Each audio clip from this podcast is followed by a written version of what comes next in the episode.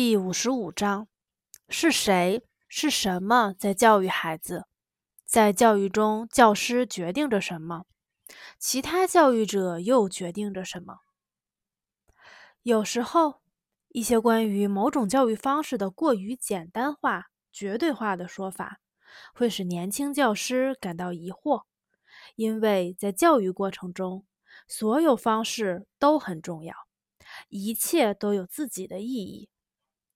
我想把我们开始教育、培养的孩子比作一块大理石，有好几个雕刻师拿着自己的刻刀，在同时雕饰它，要把它雕成一件雕塑，使它变得高尚，在其身上体现人类理想。那么这些雕刻师都是谁呢？一共又有多少人呢？在人的教育过程中，有许多力量的参与，其中包括。第一，家庭。家庭中有最细心、最明智的雕刻师，也就是母亲。第二，教师，自身具备丰富的精神财富和价值，有智慧、知识、技能、爱好、生活经验，有智力、审美、创造的需求、兴趣和追求。第三，集体。具备对每个人施加教育影响的强大力量。第四，学生本人，也就是自我教育。第五，学生在智力、审美和道德价值世界中的精神生活。我指的首先是书。第六，完全无法预见的雕刻师，比如学生在外边交的朋友，来家里做客几周的亲朋好友。以及讲一些无线电技术或者是星体知识，从而使小孩终身着迷的亲朋好友。如果所有这些雕刻师，也就是教育者，永远像一个协调一致的交响乐队那样工作，那么许多损坏教育这个复杂系统的问题都会迎刃而解。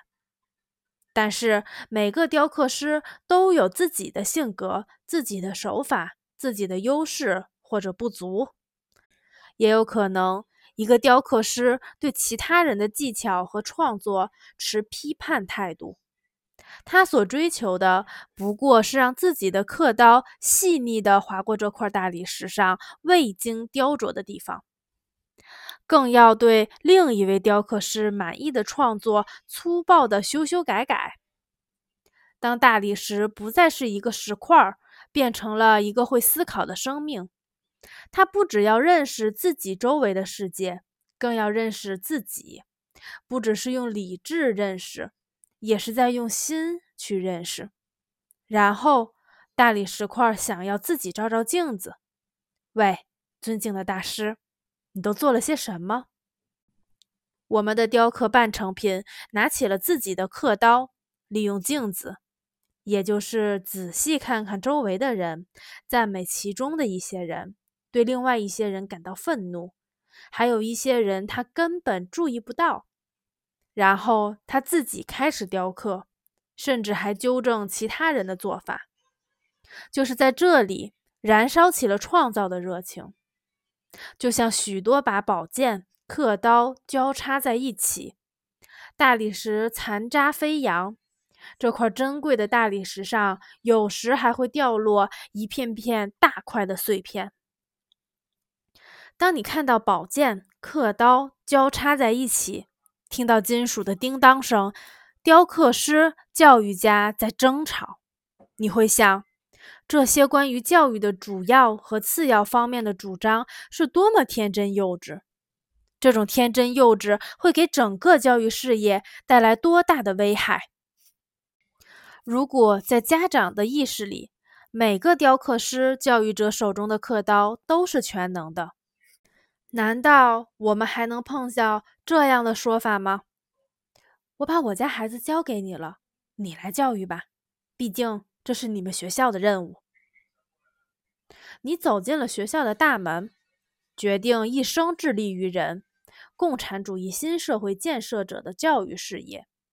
请记住，你不只是一个活的知识库，不只是一个把人类社会的治理财富传授给年轻一代，使他的内心燃烧起求知、热爱知识火苗的专家，你还是创造未来的人的雕刻师之一，是一个与他人不同的特殊雕刻师。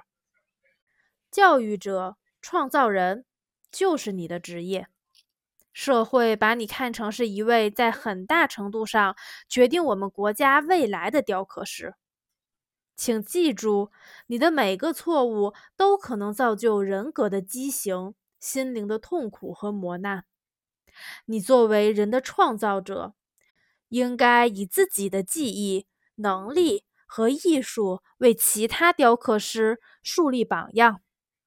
为了让我们在苏维埃学校里创造的人达到道德、智力、审美完善的顶峰，必须协调所有雕饰大理石块的雕刻师的动作，必须要实现创造人的和声。那么，谁应该成为这个和声敏锐、智慧、有经验、谨慎、勇敢的指挥呢？答案。是教师。作为教育者，你的任务在于首先要看到雕刻师们共同演出的整个合奏，敏锐地感知每一位演奏者的表演，及时发现是否有人走调。换句话说，你要弄清楚，在困难重重的教育过程中，哪一部分是由谁决定的。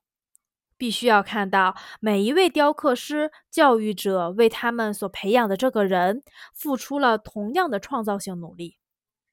年轻的朋友要记住，哪怕刻刀只是轻轻划过这块宝贵的大理石，都会留下终身难以磨灭的痕迹。你要知道是谁在什么时候怎样接触到了你的作品。为此，仅有对孩子的爱。像神话里的雕塑家皮格马利翁爱自己一手创造的雕像加拉泰亚一样，爱自己的作品还不够，还应该多了解，应该具有逻辑分析因果的能力。作为一个聪明的雕刻师，担任合奏指挥，并不意味着精细分配每个人的责任和义务。比如说，这是家庭负责的。这是学校负责的，这是少先队负责的。一个人不是按各个部分创造组合而成的。一个人刻耳朵，另一个人刻额头，第三个人刻鼻子，等等。在我们这项复杂艰苦的事业中，这种情况是不存在的。你在刚开始学校工作的时候，就应该经常与学生家长谈谈。可以集体开会，也可以多单独谈话。永远不要试图严格分配责任。看，这是由你们家庭负责的，而这是由我们学校要负责的。为了让我们共同的孩子变成一个聪明、智慧、会认真理解和深刻感知的人，负责治愈的不能只是学校，更多的可能是。也应该是由家庭完成的。请记住，对于我们塑造的加拉泰亚，各种力量在他身上同一个点的雕刻，有时是完全不同的。你刚教会自己的学生诚实、爱护社会公共财产，却意外出现一个你和学生家长都不知道的雕刻师，他却教学生去偷窃、撒谎。在教育过程中，指挥的智慧和技巧在于要观察到别人对你的作品的任何一点触碰。知道原因，就意味着知道一切。这是乌克兰哲学家、教育家斯克沃罗达教给我们的。亲爱的朋友们，要好好想想这个训导：教师没有弄清楚一个行为的原因。就会得出错误的结论。这种情况在学校生活中发生了多少次啊？还有一种情况，学校有过错，却把家长叫来，告诉他们是他们对孩子照看不够，溺爱孩子等等。要弄清楚善与恶的复杂交错非常难，而弄清这一点，则是教师的神圣职责。年轻的朋友，你在崇高的人民教育领域工作，不仅仅是在创造共产主义新人的作坊里工作的几个雕刻师中的一个，你应该成为其他雕刻师的教师。你的优势在于，你能在教育科学的光芒中发掘自己的学生。如果我不相信教育人的这门科学具有无限的可能，我就不会在学校工作一天，也不会写这本书。你应该成为科学教育知识的明灯，它的光芒应该照耀其他创造人的雕刻师的工作。你作为教师、班主任，有什么机会对家庭产生影响？如何进行人的自我教育？教师在这其中有什么任务呢？教师的人格应该起到什么样的教育工作呢？强大的集体教育力量的秘密在哪？在什么条件下才会有集体？什么条件下没有集体？书籍在教育人的问题上起什么作用？怎样才能做到让一些意外的教育者对年轻的心灵施加与学校方向一致的影响？我认为，对于这些问题的建议会对年轻教师有益。本章结束，欢迎大家积极评论、点赞、转发、关注。